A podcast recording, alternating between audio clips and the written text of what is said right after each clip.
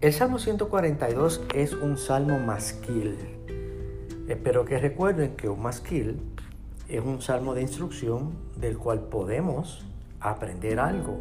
Y el primer indicador que tenemos en este salmo para aprender surge exactamente de la inscripción cuando dice masquil de David, oración que hizo cuando estaba en la cueva. ¿Qué podemos aprender de esto? Mucho.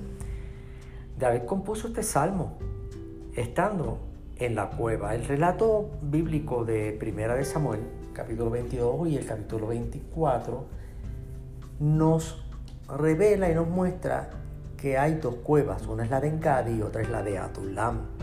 Lo cierto es que David estuvo en ambas. Leamos los primeros dos versículos de este salmo. Con mi voz clamaré al Señor, con mi voz pediré al Señor misericordia.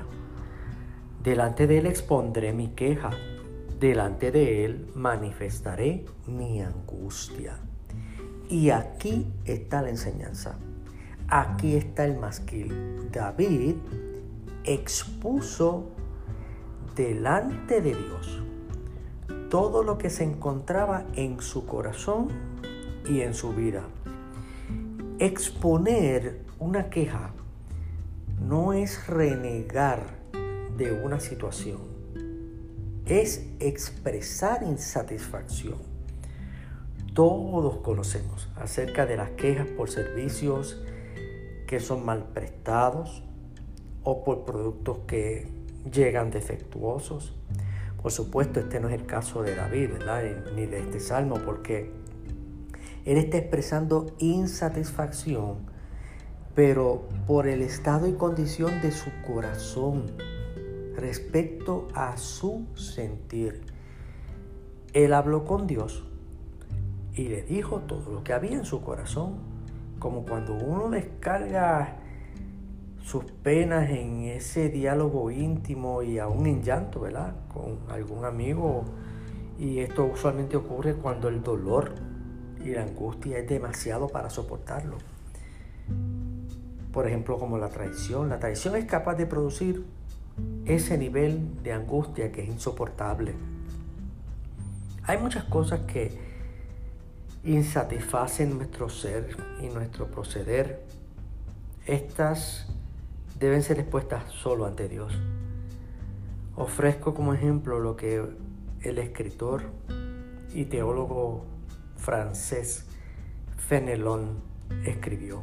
Escúchelo.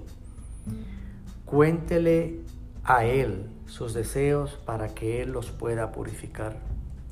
Cuéntele a Él las cosas que no le gustan para que Él le ayude a conquistarlas. Hable con Él acerca de sus tentaciones para que Él pueda protegerlo de ellas. Muéstrele a Él las heridas de su corazón para que Él las pueda sanar.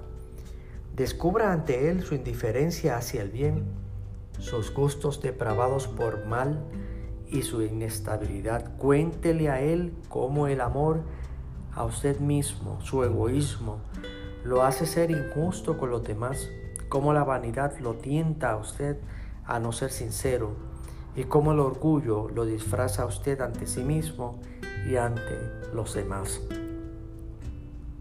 Excelentes palabras. La queja o insatisfacción de David era acerca de su corazón, no de sus circunstancias, no del lugar donde estaba. Bien pudiéramos decir, y tal vez hasta concluir que estar en aquella cueva a causa de la persecución de Saúl, estando en la condición de fugitivo, era la razón suficiente para dirigir a Dios un clamor como el que está registrado en este salmo. Sin embargo, era el aprisionamiento de su alma lo que le causaba la verdadera angustia. Esto lo deduzco del versículo 7, cuando dice, saca mi alma de la cárcel para que alabe tu nombre, me rodearán los justos porque tú me serás propicio. La situación de David era interior, era del alma, no era a causa de lo exterior. Una gran pregunta. ¿Está usted tan insatisfecho con las emociones de su alma, tal como lo está como sus circunstancias?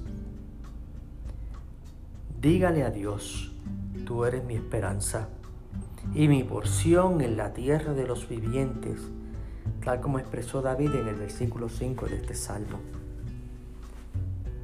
Reciba la paz de Dios y recuerde, exponga delante de Dios su queja.